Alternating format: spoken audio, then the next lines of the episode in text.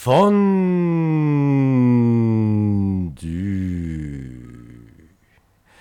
Seien Sie herzlich begrüßt und willkommen geheißen, meine sehr geehrten Zuhörerinnen und Zuhörer zu Hause an den Radioempfangsgeräten bei einer weiteren Episode der Radioreihe Fondue. Live aus dem Salzburger Nontal, dem nebelverhangenen Salzburger Nonntal. Wir haben den 12. November 2021 gerade am Display. Es ist 20 Uhr und Sie hören uns, wie gesagt, live. Äh, ich habe einen Studiogast bei mir, den ich herzlich begrüßen darf. Hallo Milan. Servus Robert. Schön, dass du Zeit gefunden hast, durch die Nacht, es ist ja schon sehr dunkel, wir haben ja November, äh, ins Studio zu kommen. Ähm, und du wirst uns dann was über deinen heißen Lieblingsliteraten was vortragen. Gell? Der, wie, wie, wie spricht man aus? Äh, man spricht ihn Daniel Harms aus, aber wie man schreibt, das ist halt immer so eine kleine Geschichte, weil auf so im englischen und deutschen Sprachraum wieder mit CH geschrieben, C-H-A-R-M-S und äh, sonst eher im, so im östlichen Europa mit KH, mit Kams. Also, aber man sagt Daniel Kams, so spricht man aus. Daniel Kams. Ja. Genau, da haben wir uns ein paar äh, also du wirst uns ein paar kleine, wie, wie sagt man, sind das Kurzgeschichten oder? Ja, es sind, es sind, absurde Fragmente von Geschichten. Die längste, die wir, die wir haben, ist vielleicht so fünf Minuten lang zum Lesen. Mhm. Hast du eine kurze vielleicht jetzt für den Anfang? Ja, ja, klar. Aber jetzt sagen wir mal was zum Auto, oder? ja, genau. Äh, wer ist denn der Daniel Kams? Genau. Also der Autor, der Daniel Hams, wurde 1905 als Daniel Ivanovich Juvatschow in Petersburg geboren. Er ist in der Nähe von einem ähm, alten Krankenhaus damals geboren und hat die meiste Zeit in, eben in Petersburg verbracht. Und er war Gründungsmitglied der avantgardistischen Künstlergruppe Oberiu, die nach drei Jahren 1930 verboten wurde. Um der Zensur zu entgehen, schrieb er Literatur für Kinder, zum Beispiel in der Zeitschrift Yesh, konnte davon seinen Lebensunterhalt aber nur notdürftig bestreiten. Er wurde dann mehr, mehrfach verhaftet und starb 1942 im Gefängnis und dass überhaupt seine Sachen überliefert worden sind, geblieben sind, uns zu verdanken, dass ein Freund mal in seine Wohnung gegangen ist, irgendwann in den 44ern oder 45ern und irgendwie ein paar Wochen später ist dort eine Bombe eingeschlagen und er hat einfach alles mitgenommen, eine Woche davor. Und die Gestapo, äh, die Gestapo, sage ich, die, der russische Geheimdienst hat das auch irgendwie nicht angerührt, sodass das alles überliefert worden ist, sonst wäre das alles in Vergessenheit geraten, was er geschrieben hat, weil das meiste ist, wie gesagt, erst veröffentlicht worden, nachdem er schon nicht mehr gelebt hat. Äh, ist es dann in der Sowjetunion veröffentlicht worden oder im Ausland eher? Ähm, es ist teilweise zuerst einmal mh, hm, im Ausland veröffentlicht worden, aber die wirklich Gesamtausgabe wurde dann, nachdem sozusagen dann irgendwie Glasnost Perestroika war in den 90ern, hat man dann, haben sie sich dann um eine Gesamtausgabe bemüht und dann wurde die Gesamtausgabe in Russland veröffentlicht und an der haben sie dann viele Übersetzungen orientiert. Genau. Ja, soll ich mal was vorlesen vorher? Soll wir zuerst eine Musik Nummer spielen? Wie du willst. Dann spielen wir mal eine Musiknummer. Spielen wir mal was zum Einstimmen, was Russisches von Kino vielleicht, die Spatschka Zigarette und an dessen suche ich mal ein äh, Sehr gut, ne?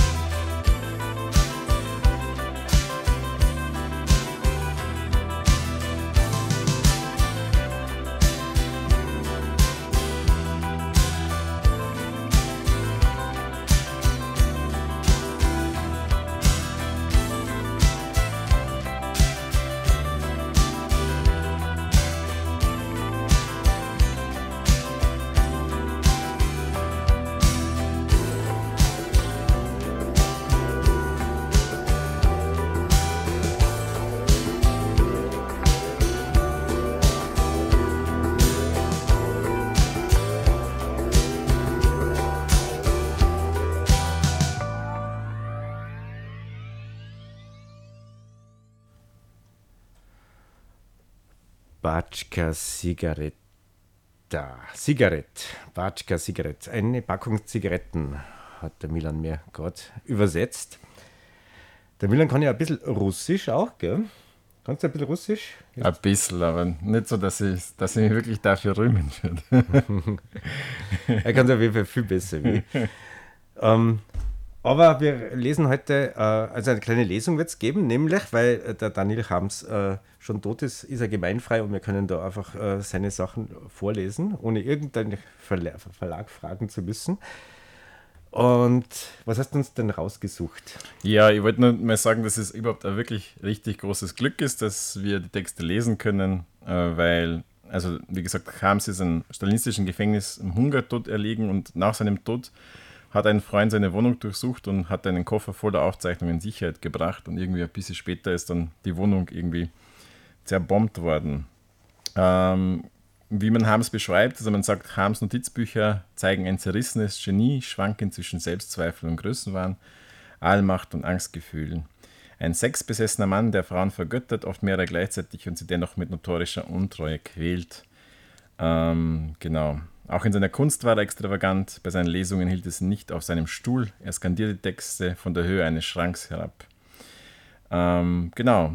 Er ist wirklich ein sehr, sehr faszinierender Zeitgenosse. Man hätte, also, man hätte den gern irgendwann mal kennengelernt, aber das ist natürlich nicht möglich.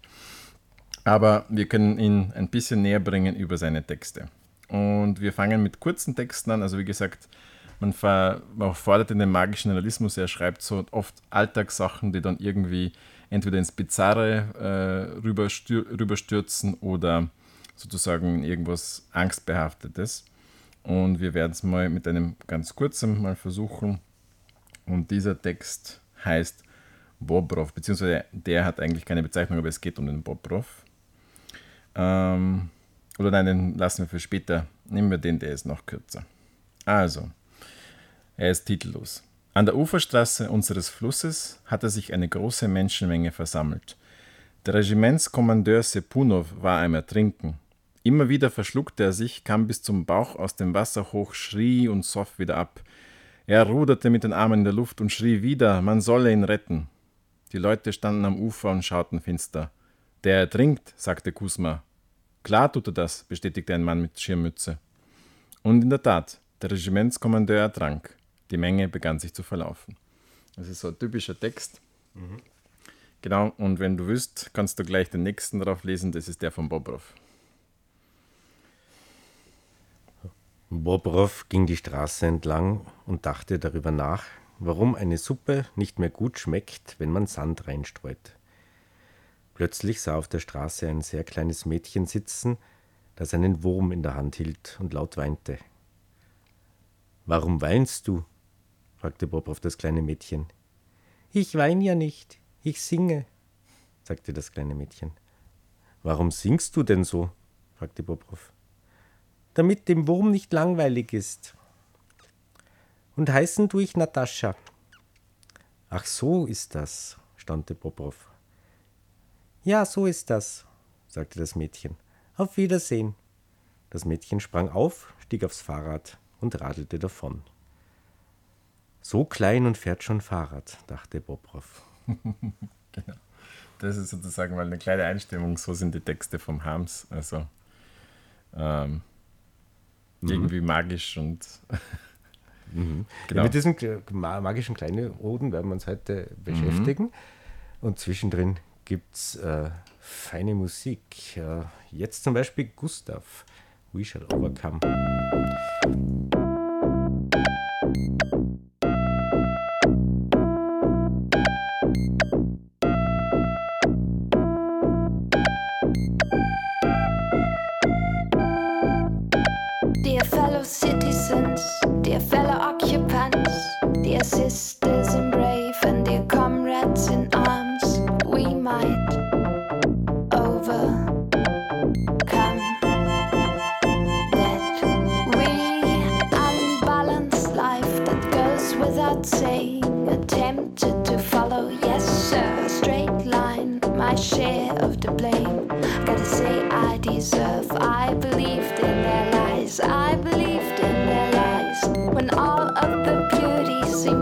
to be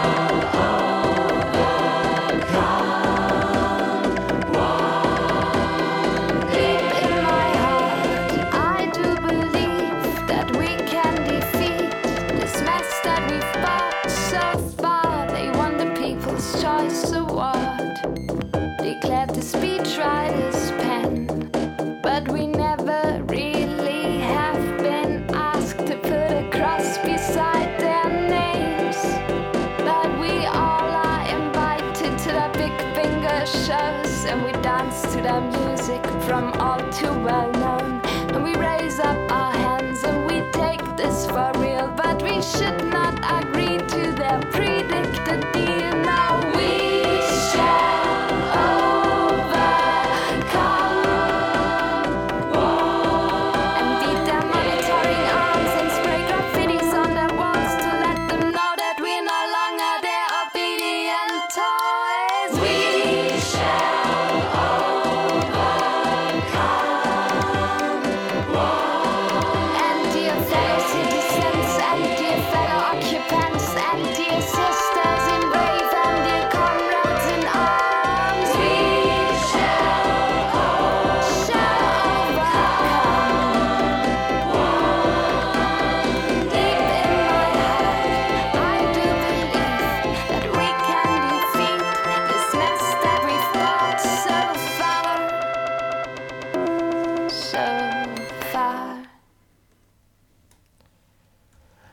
Welcome back to our radio show. Heute geht es um Daniel Harms. Genau, und wir machen weiter mit unseren Lesungen. Äh, wie gesagt, ähm, die Texte sind teilweise wirklich auch verstörend und weisen darauf hin, wie schnell und unvermittelt äh, die Welt einem ins Wanken geraten kann oder unter den Füßen weggezogen werden kann. Und oft geht es dabei um die Willkür eines totalitären und fast alles beherrschenden Staates. Und da haben wir jetzt zweimal ausgesucht, die das äh, gut äh, illustrieren, diese äh, Gefahr, die da droht und die sozusagen eine Alltagssituation in was Unantägliches kippt. Und Robert liest gleich mal als erster eine Geschichte, die heißt Störung. Bronin sagte, Sie haben sehr schöne Strümpfe an. Irina Maser sagte, Ihnen gefallen meine Strümpfe? Oh ja, sehr. Und er griff danach. Irina sagte, Und warum gefallen Ihnen meine Strümpfe? Bronin, Sie sind sehr glatt. Irina hob ihren Rock und sagte, Und sehen Sie, wie lang Sie sind? Bronin, Oh ja, ja. Irina, aber hier hören Sie schon, aber hier hören Sie schon auf. Hier kommt schon das nackte Bein. Und was für ein Bein? Ich habe sehr dicke Beine. Und in den Hüften bin ich sehr breit. Zeigen Sie mal. Das geht nicht. Ich habe kein Höschen an. Bonin kniete sich vor sie hin. Irina, warum haben Sie sich hingekniet? Bonin küsst ihr Bein oberhalb des Strumpfs und sagt, na darum. Irina, warum heben Sie meinen Rock noch höher? Ich habe Ihnen doch gesagt, dass ich kein Höschen anhabe. Aber Brunin hat trotzdem ihren, Ro ihren Rock hoch.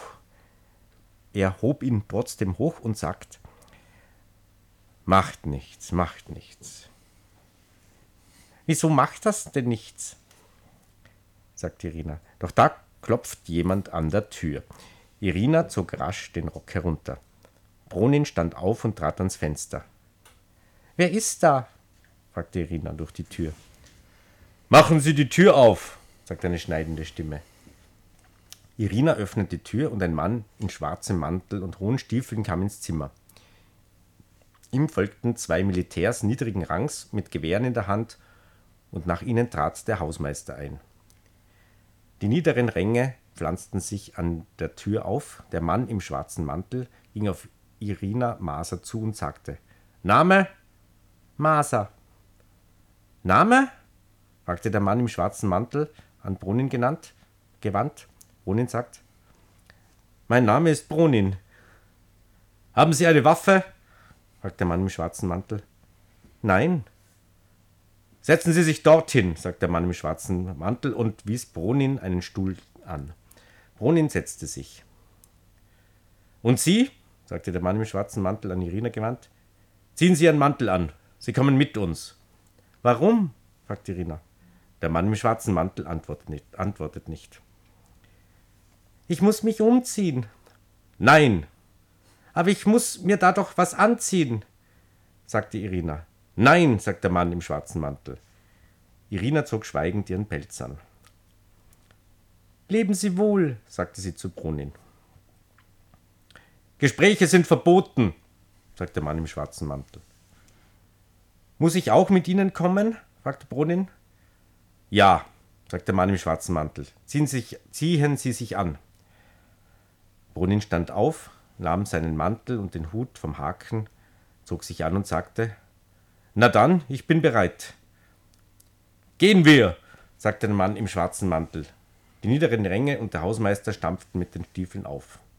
Alle gingen in den Flur. Der Mann im schwarzen Mantel schloss die Tür von Irinas Zimmer ab und versiegelte sie mit zwei braunen Siegeln. Na los, raus jetzt, sagte er. Alle verließen die Wohnung und schlugen die Haustür laut hinter sich zu. Danke, Robert. Ja, geschehen.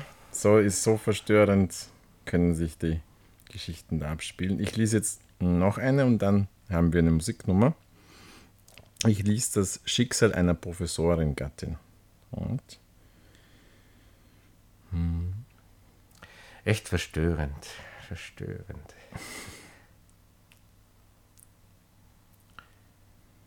Das Schicksal einer Professorengattin von Daniel Kams, gelesen von meinem Kollegen Milan. Einmal hatte ein Professor etwas gegessen, aber wohl etwas Falsches und er musste sich übergeben. Seine Frau kam zu ihm und sagte, was ist mit dir? Der Professor sagte, nichts. Seine Frau ging wieder. Der Professor legte sich auf die Ottomane, blieb eine Weile liegen, erholte sich etwas und ging zur Arbeit. An seiner Arbeitsstelle wartete eine Überraschung auf ihn. Man hatte ihm das Gehalt gekürzt. Statt 650 Rubel bekam er nur noch ganze 500. Der Professor wandte sich hierhin und dorthin, ohne Erfolg. Der Professor ging zum Direktor, aber der Direktor warf ihn raus. Der Professor ging zum Buchhalter, aber der Buchhalter sagte, wenden Sie sich an den Direktor. Der Professor stieg in den Zug und fuhr nach Moskau. Unterwegs fing sich der Professor eine Grippe ein. In Moskau angekommen konnte er nicht allein aus dem Zug steigen. Man legte den Professor auf eine Trage und brachte ihn ins Krankenhaus. Der Professor lag keine vier Tage im Krankenhaus und starb. Der Leichnam des Professors wurde im Krematorium verbrannt, die Asche in eine Blech Blechbüchse getan und an seine Frau geschickt. Da sitzt die Frau des Professors und trinkt Kaffee. Plötzlich läutet es. Wer kann das sein? Ein Päckchen für sie. Die Ehefrau ist begeistert. Sie strahlt über das ganze Gesicht, drückt dem Postboten einen halben Rubel in die Hand und macht eilig das Päckchen auf. Sie schaut hinein und im Päckchen sind die Blechbüchse mit der Asche und ein Zettelchen, auf dem steht, das ist alles, was von ihrem Gatten übrig ist. Die Ehefrau versteht überhaupt nichts mehr. Sie schüttelt die Blechbüchse, hält sie gegen das Licht, liest den Zettel sechsmal, endlich begreift sie, was passiert ist und ist furchtbar betrübt. Die Frau des Professors ist, war sehr betrübt. Sie weinte etwa drei Stunden und machte sich auf den Weg, um die Blechbüchse mit der Asche zu begraben. Sie wickelte die Blechbüchse in eine Zeitung und brachte sie in den Garten des ersten Fünfjahresplans, den ehemaligen taurischen Garten. Die Frau des Professors wählte eine abgelegene kleine Allee und wollte gerade die Blechbüchse in der Erde vergraben, da kam ihr ein Parkwächter entgegen. He, rief der Wächter, was machst du da? Die Frau des Professors erschrak, erschrak und sagte, Ach, ich wollte bloß ein paar Frösche mit der Blechbüchse fangen. Na dann, sagte der Wächter, dann ist ja gut, aber sieh dich vor, nicht auf den Rasen treten. Als der Wächter gegangen war, vergrub die Frau des Professors die Blechbüchse, trat die Erde darum herum fest und machte einen Spaziergang im Garten. Aber im Garten wurde sie von einem Matrosen belästigt. Na los, komm, sagte er, gehen wir schlafen. Sie sagte, wozu denn am Tag schlafen? Aber er fing immer wieder an mit seinem Schlafen, Schlafen. Und wirklich, die Frau des Professors hatte auf einmal das dringende Bedürfnis zu schlafen. Sie geht durch die Straßen, sie möchte schlafen. Um sie herum wuseln irgendwelche Leute, mal blaue, mal grüne, und sie möchte immer nur schlafen. Sie geht und schläft. Und sie träumt, ihr kommt Lev Tolstoi entgegen, der einen Nachttopf in der Hand hält. Sie fragte ihn, was ist das denn? Und er zeigt mit dem Finger auf den Topf und sagt, da, sagt er, hier habe ich etwas gemacht und jetzt trage ich es herum, um es der ganzen Welt zu zeigen. Sollen doch alle gucken, sagt er. Die Frau Professor guckt auch hin und sieht, das ist nicht mehr Tolstoi, sondern ein Stall und in dem Stall sitzt ein Huhn. Die Frau Professor versuchte, das Huhn zu fangen, aber das Huhn verkroch sich unterm Sofa und von dort guckte es bereits als Kaninchen hervor. Die Frau Professor kroch unter das Sofa, um sich das Kaninchen zu schnappen und wachte auf. Sie wachte auf, guckte sich um. Tatsächlich, sie lag unter dem Sofa. Die Frau Professor kroch unter dem Sofa hervor und sah, das Zimmer ist ihr eigenes. Da steht ja auch der Tisch mit dem nicht ausgetrunkenen Kaffee. Auf dem Tisch liegt ein Zettel. Das ist alles, was von ihrem Gatten übrig ist. Die Frau Professor weinte noch einmal ein bisschen und setzte sich, um den kalten Kaffee auszutrinken. Plötzlich läutet es. Wer kann das sein? Irgendwelche Leute kommen herein und sagen, fahren wir. Wohin? fragt die Frau Professor. Ins Irrenhaus, antworten die Leute. Die Frau Professor begann zu schreien und sich zu wehren, aber die Leute packten sie und brachten sie ins, Irrenha Irrenhaus. Da sitzt nun die vollkommen normale Frau Professor auf einer Pritsche im Irrenhaus, hält eine Angel in der Hand und angelt auf dem Fußboden schwimmende unsichtbare Fische. Diese Frau Professor ist lediglich ein trauriges Beispiel dafür, wie viele Unglückliche es gibt, die im Leben nicht den Platz einnehmen, der ihnen zusteht. Danke, Milan. Vielleicht passend dazu, pure Vernunft darf niemals siegen.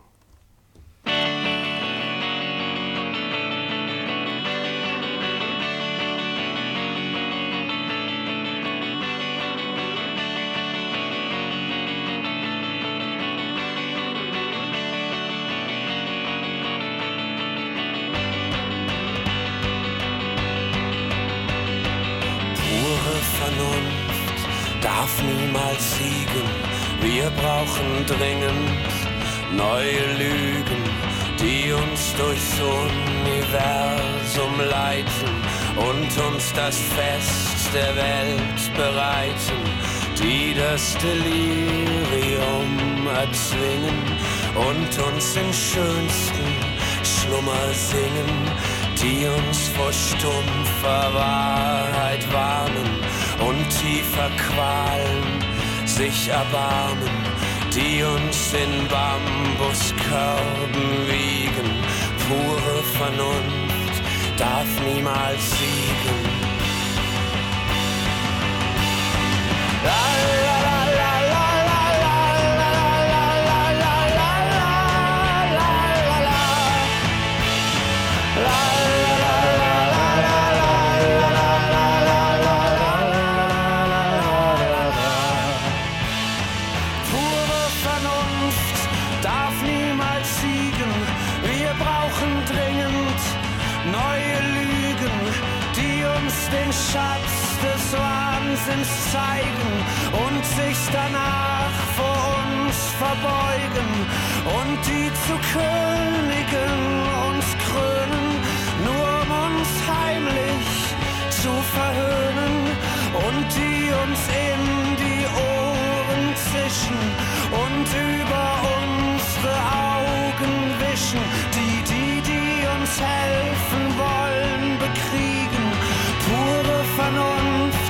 darf niemals siegen. La,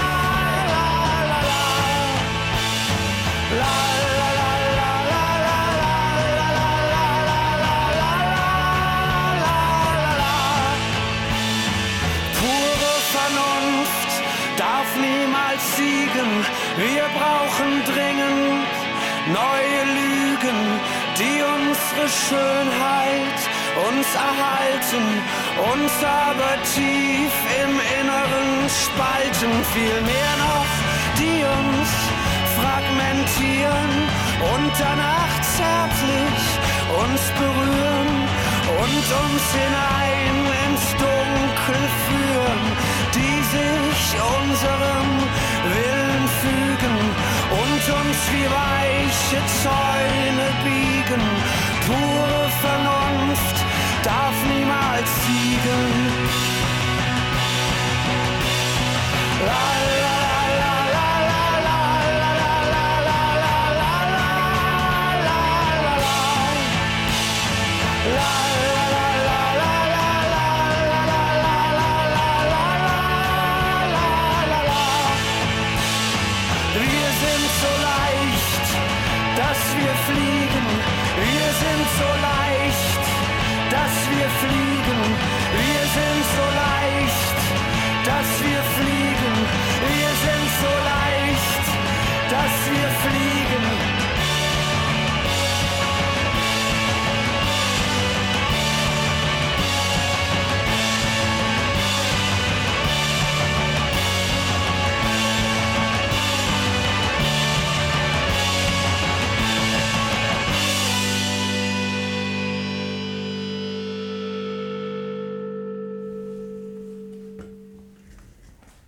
Dirk von Lützow. Und jetzt sind wir wieder zurück beim Daniel Krams. Der Milan hat mir einen Text herausgesucht, einen kurzen. der in Petersburg gespielt. Der in Petersburg spielt, ja. Damals noch wahrscheinlich äh, Leningrad, oder? Ah, Nein, oder Das noch war, nicht. Das noch nicht. Also es war ja Petersburg, dann war es Petrograd. Mhm. Ich glaube, es wurde umbenannt irgendwie nachdem er geboren wurde. Das muss man unbedingt einmal vorlesen, wie er geboren wurde. Das ist auch so eine lustige Geschichte. Äh, und ich glaube, Leningrad ist es dann äh, später geworden. Also Ja, interessant, 1930. aber- Ja, werden wir noch rausfinden. Wir Ja, rausfinden, wann, wann äh, Leningrad Leningrad war. Aber er nennt es auf jeden Fall Petersburg, also deswegen wird es damals ja. schon, Ja, ja. schon äh, noch Petersburg gewesen sein. Ein gewisser Ingenieur hat sich zum Ziel gesetzt, quer durch Petersburg eine riesige Ziegelmauer zu bauen. Er denkt darüber nach, wie er dies verwirklichen könne, liegt nächtelang schlaflos und grübelt. Nach und nach bildet sich ein Kreis von Denkern, ebenfalls Ingenieuren, und ein Plan zur Errichtung der Mauer wird erarbeitet. Danach soll der Bau der Mauer nachts erfolgen, und zwar so, dass alles innerhalb einer Nacht fertig wird, denn es soll eine Überraschung sein. Arbeiter werden zusammengerufen. Die Aufgaben werden verteilt. Die städtischen Behörden werden außen vor gelassen und, schl und schließlich bricht die Nacht an, in der diese Mauer errichtet werden soll. Vom Bau der Mauer wissen nur vier Personen. Die Arbeiter und Inge- Ingenieure erhalten genaue Anweisung, wer wo zu stehen und was er zu tun hat. Dank der präzisen Berechnungen gelingt es, die Mauer in einer Nacht zu bauen. Am nächsten Tag gleicht Petersburg einem Tollhaus. Und der Erfinder der Mauer ist niedergeschlagen. Wofür diese Mauer gut sein sollte, weiß er selbst nicht. Genau.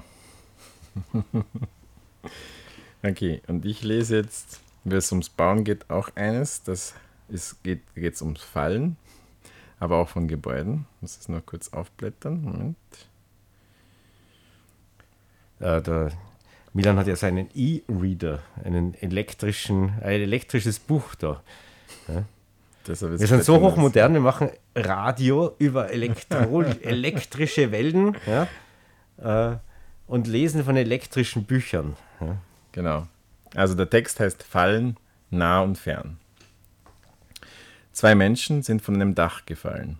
Sie sind beide vom Dach eines fünfstöckigen Neubaus gefallen, vielleicht einer Schule. Sie rutschten in sitzender Position übers Dach bis zum Rand und hier begannen sie zu fallen. Ihr Fallen bemerkte Ida Markowna als Erste. Sie stand im Haus gegenüber am Fenster und schneuzte sich in ein Glas.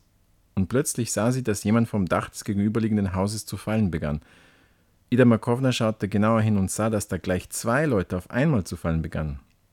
Vollkommen aufgelöst riss sich Ida Markowna das Hemd herunter und fing an, mit diesem Hemd hastig die beschlagene Fensterscheibe abzuwischen, um besser erkennen zu können, wer da vom Dach fiel. Als Ida Markowna jedoch klar wurde, dass die vom Dach fallenden ihrerseits sie nackt sehen könnten und weiß Gott was von ihr denken mochten, tat sie einen Satz vom Fenster weg und versteckte sich hinter einem dreibeinigen Blumenständer aus Korbgeflecht, auf dem irgendwann mal ein Topf mit einer Blume gestanden hatte. In dem Moment sah eine andere Person, die im selben Haus zwei Etagen unter Ida Markowna wohnte, die beiden vom Dach fallenden. Diese Person hieß ebenfalls Ida Markowna. Genau zu dem Zeitpunkt saß sie mit angezogenen Beinen auf der Fensterbank und nähte einen Knopf an ihrem Schuh. Als sie hinausblickte, sah sie die beiden vom Dach fallenden. Ida Markowna kreischte auf, sprang vom Fensterbrett und wollte hastig das Fenster öffnen, um besser sehen zu können, wie die vom Dach fallenden auf der Erde aufschlugen. Doch das Fenster ließ sich nicht öffnen. Ida Markowna fiel wieder ein, dass sie das Fenster unten zugenagelt hatte und stürzte zum Ofen, in dem sie ihr Werkzeug aufbewahrte. Vier Hämmer, ein Meißel und eine Zange. Ida Markowna schnappte sich die Zange, lief zum Fenster zurück und zog den Nagel heraus. Jetzt ging das Fenster leicht auf. Ida Markowna lehnte sich aus dem Fenster und sah, wie die vom Dach fallenden mit einem Pfeifen der Erde entgegensausten. Auf der Straße hatte sich bereits eine kleine Menschenansammlung gebildet. Schon ertönten Trillerpfeifen und dem Ort des zu erwartenden Ereignisses näherte sich gemächlichen Schritts ein Milizionär von kleinem Wuchs. Ein langnasiger Hausmeister rannte hektisch hin und her, drängte die Leute beiseite und erklärte, dass die vom Dach fallenden den Versammelten auf dem Kopf krachen konnten. Zu diesem Zeitpunkt lehnten sich bereits beide Ida Markownas, die eine im Kleid, die andere nackt aus dem Fenster, kreischten und stampften mit den Füßen auf. Und da, endlich schlugen die vom Dach fallenden auf der Erde auf. So fallen, so fallen auch wir bis Pfeilen von erklommenen Höhen hinunter und schlagen auf dem trostlosen Förderkorb unserer Zukunft auf. In vier Tagen geschrieben.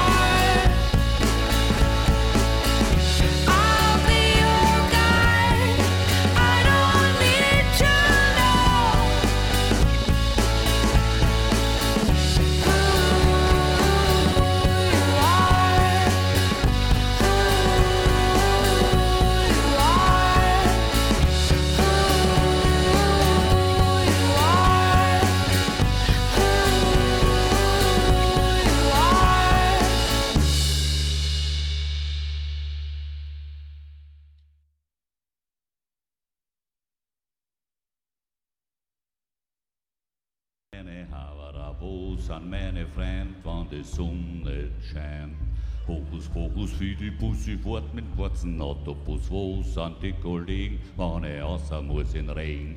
Abracadabra, wo sind meine Havara, wo sind meine Freund, wann die Sonne scheint? Hokus Pokus, viele Busse vor mit schwarzen Autobus, wo sind die Kollegen, wann ich außer muss in Regen? Ich hab ein schweres Pinkel zum Tragen. Ich schlaf auf die Nacht im Straßengrab. Ich hab einen Rausch und ich such den Mond. Ich wart auf Fix, ob ich das geht. Abracadabra, wo sind meine Havara, wo sind meine Freund, wann die Sonne scheint? Viele Bussi fort schwarzen Autobus, wo sind die Kollegen, außer muss in Regen? Abracadabra, wo sind meine Havara, wo sind meine Freund, wann die Sonne scheint? Hokus Pokus, viele Busse vor mit schwarzen Autobus, wo sind die Kollegen, außer muss in Regen? Ich war auf der Wieden und im Bradenlee. Ganz und und in der Höhe.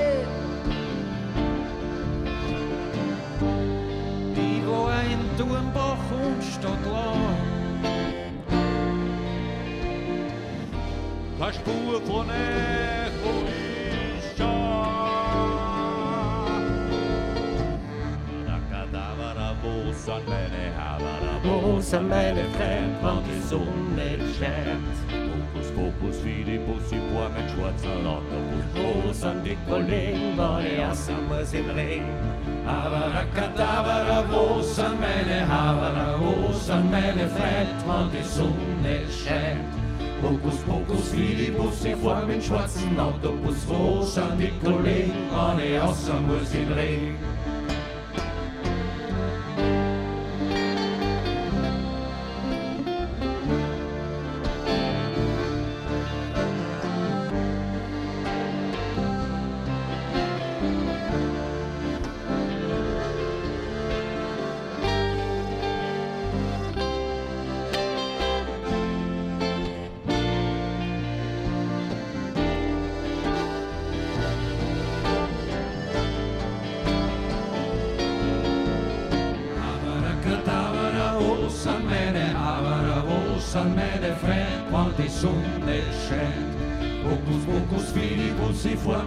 Mit schwarzen Autobus. Wo sind die Kollegen, wenn ich außer muss in Regen? Abracadabra, wo sind meine Havara, wo sind meine Freunde, wenn die Sonne scheint? Hokus Pokus, wie die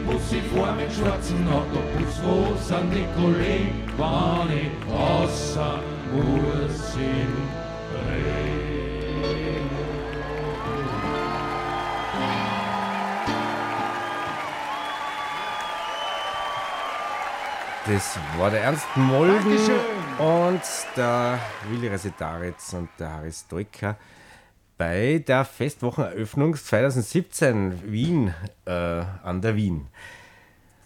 Und bei uns geht es weiter mit Mischins Sieg. Das werden Robert und ich, weil es mehrstimmig ist, auch zusammen lesen. Genau, der Mischin hat gewungert, also Mischins Sieg. Ja. Wir probieren jetzt das zweistimmig, ein Ja. Experiment. Ja. Sie sagten zu Mischin, hey Mischin, steh auf. Mischin sagte, Ich steh, ich, ich stehe nicht auf und blieb auf dem Fußboden liegen. Da kam Kula- Kalugin zu Mischin und sagte, Mischin, wenn du nicht aufstehst, dann werde ich dich zwingen. Nein, sagte Mischin und blieb auf dem Fußboden liegen. Die Celeste Neuer kam zu Mischin und sagte, Mischin, andauernd liegen sie hier im Flur und auf dem Fußboden herum und sind uns im Weg.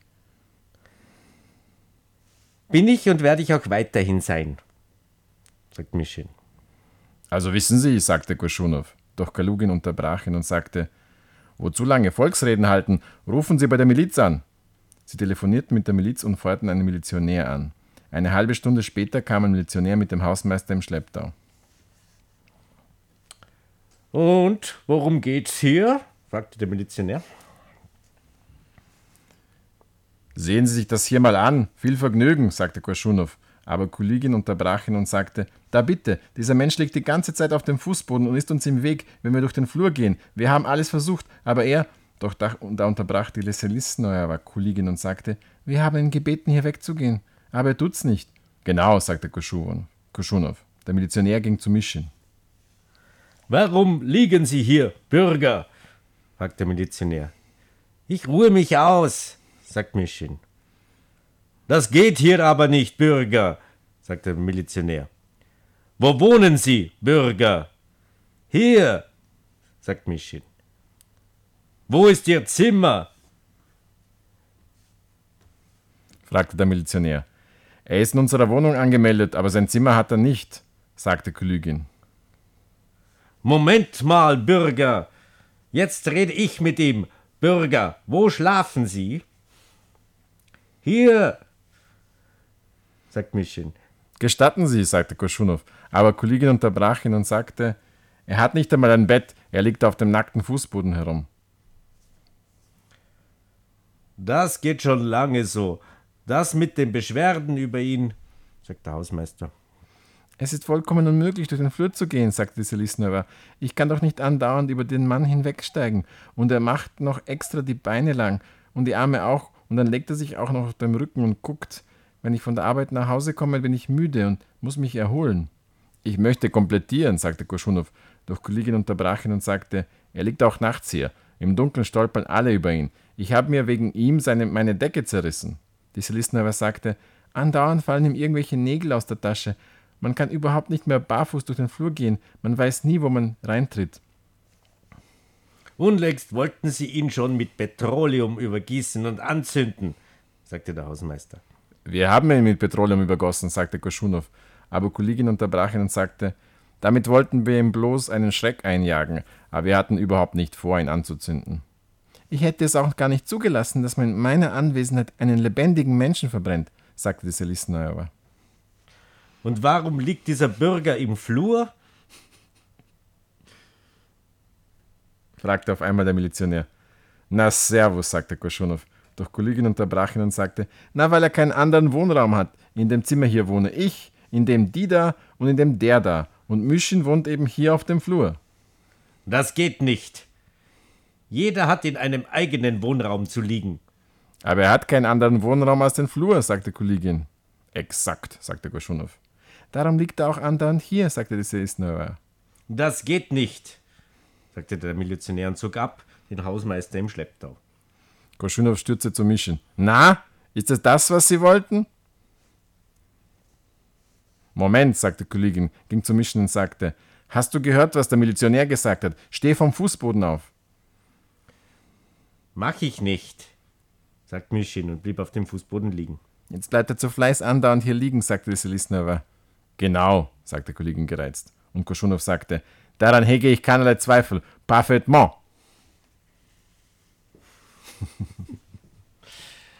Und Mischin hat gesiegt. Äh, so, ja. Ähm, machen wir ein kurzes Liedchen, dann geht sie vielleicht noch ein Text aus. Ja? Suchst du uns noch einen raus? Ja.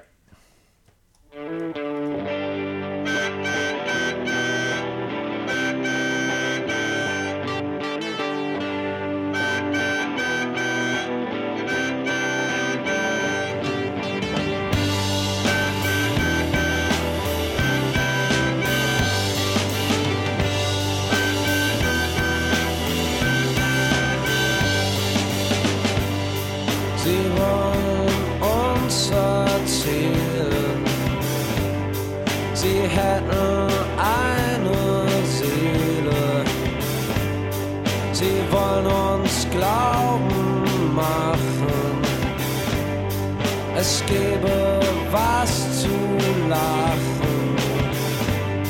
Sie wollen ganz bestimmt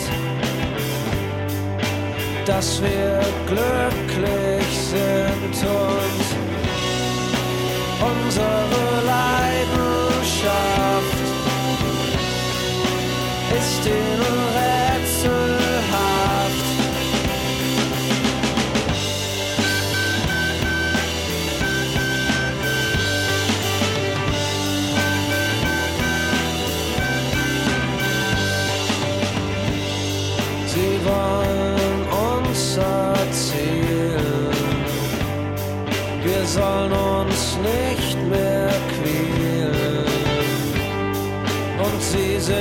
sind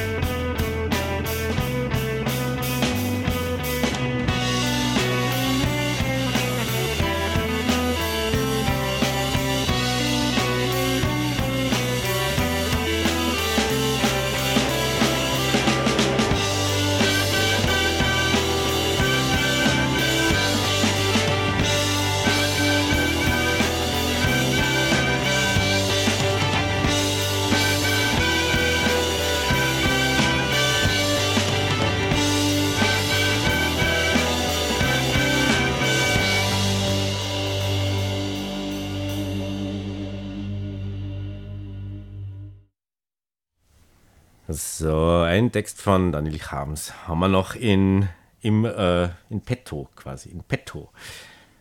Tok heißt er, Tok. Talk, genau. Sommer. Genau, also dadurch, dass es ein Theaterstück ist, muss man ein bisschen die Szenerie beschreiben. Das macht jetzt der Robert. Genau, ich mache die Szenenbeschreibung. Sommer, ein Schreibtisch.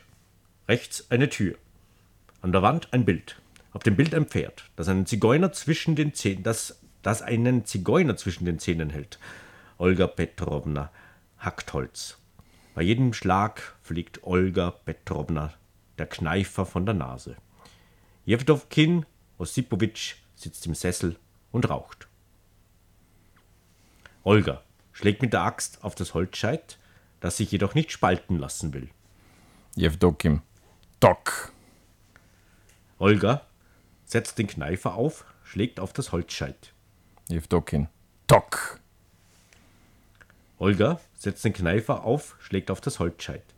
Jevdokim. Tok. Olga setzt den Kneifer auf, schlägt auf das Holzscheit. Jevdokim. Tok. Olga setzt den Kneifer auf. Jewdokim Ossipowitsch, ich bitte Sie, sagen Sie nicht ständig Tok. Jevdokim. Gut, gut. Olga schlägt mit der, Hack, mit der Axt auf das Holzscheit. Jevdokim. Tok. Olga setzt den Kneifer auf. Jewdokim, Jewdokim Ossipowitsch, Sie haben versprochen, nicht immer Tok zu sagen. Jevdokim. Gut, gut, Olga Petrovna. Ich werde es nicht wieder tun. Olga schlägt mit der Axt auf das Holzscheit. Jevdokim. Tok. Olga setzt den Kneifer auf. Da hört sich doch alles auf. Ein erwachsener Mann im Herbst seines Lebens und versteht eine einfache menschliche Bitte nicht. Jevdokim. Olga Petrovna. Sie können getrost Ihre Arbeit fortsetzen. Ich werde nicht weiter stören. Olga. Also wirklich, ich bitte Sie, ich bitte Sie sehr, lassen Sie mich wenigstens dieses eine Holzscheit zerhacken. Jevdokim. Hacken Sie ruhig. Nur zu, natürlich. Olga schlägt mit der Axt auf das Holzscheit. Jevdokim Osipowitsch. Tok. Olga Petrovna lässt die Axt fallen, macht den Mund auf, kann aber nichts sagen. Jewdokim Ossipowitsch erhebt sich aus dem Sessel, sieht Olga Petrovna von oben bis unten an und geht langsam ab. Olga Petrovna steht regungslos mit offenem Mund da und sieht dem sich entfernenden Jewdokim Ossipowitsch hinterher. Der Vorhang fällt langsam. Das war's mit unserem Text. von Genau, und auch bei uns fällt der Vorhang. Danke dir, Milan, dass du äh, dieses schwere Buch von Daniel Kams äh, hereingeschleppt hast ins Nonntal, den weiten Weg auf dich genommen hast, durch die dunkle, feucht, äh, neblig feuchte Nacht. Ähm, ähm, ja, kommen Sie gut durch alle bevorstehende Lockdowns, die es wahrscheinlich jetzt dann bald geben wird. Äh, hören Sie Radiofabrik, das ist gesund ja, und überträgt keine Viren. Wir verabschieden uns in den Dezember hinein, weil im Dezember wird es wieder eine äh, Sendung geben und da lassen Sie sich überraschen, was wir dann wieder machen. Ich sage schönen guten Abend. Danke, Milan. Schönen guten Abend. Danke, Robert Baba.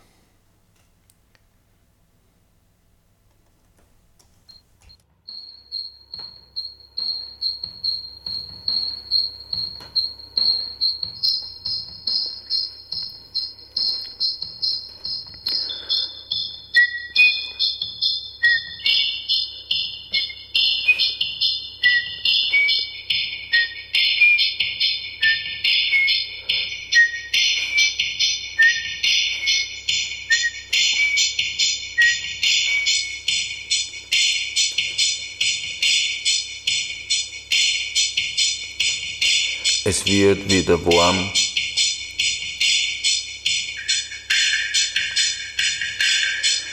Es wird, es wird wieder warm. Es wird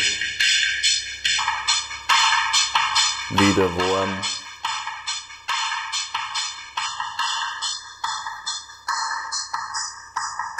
Es wird wieder warm werden. Es wird wieder warm werden. Es wird wieder warm werden.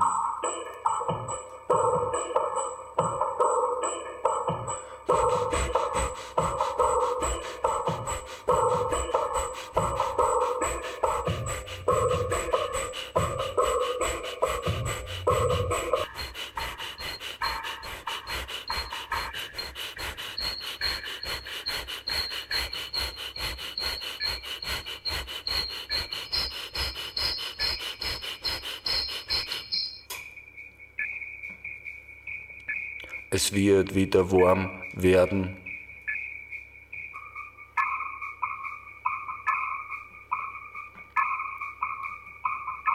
Es wird wieder warm werden.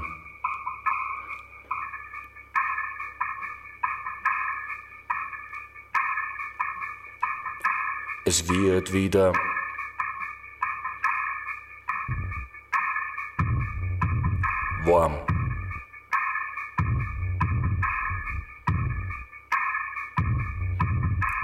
Es wird wieder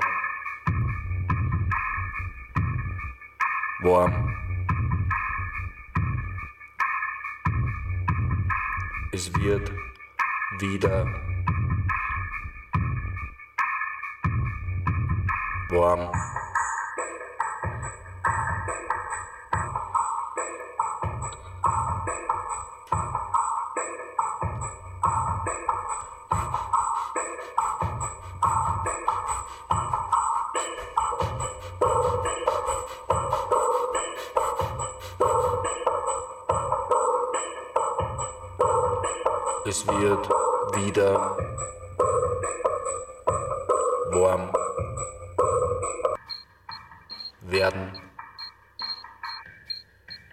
Warm.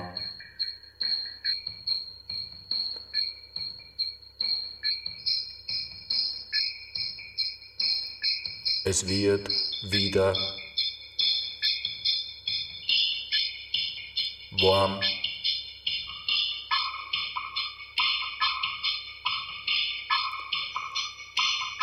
Es wird schon wieder warm werden.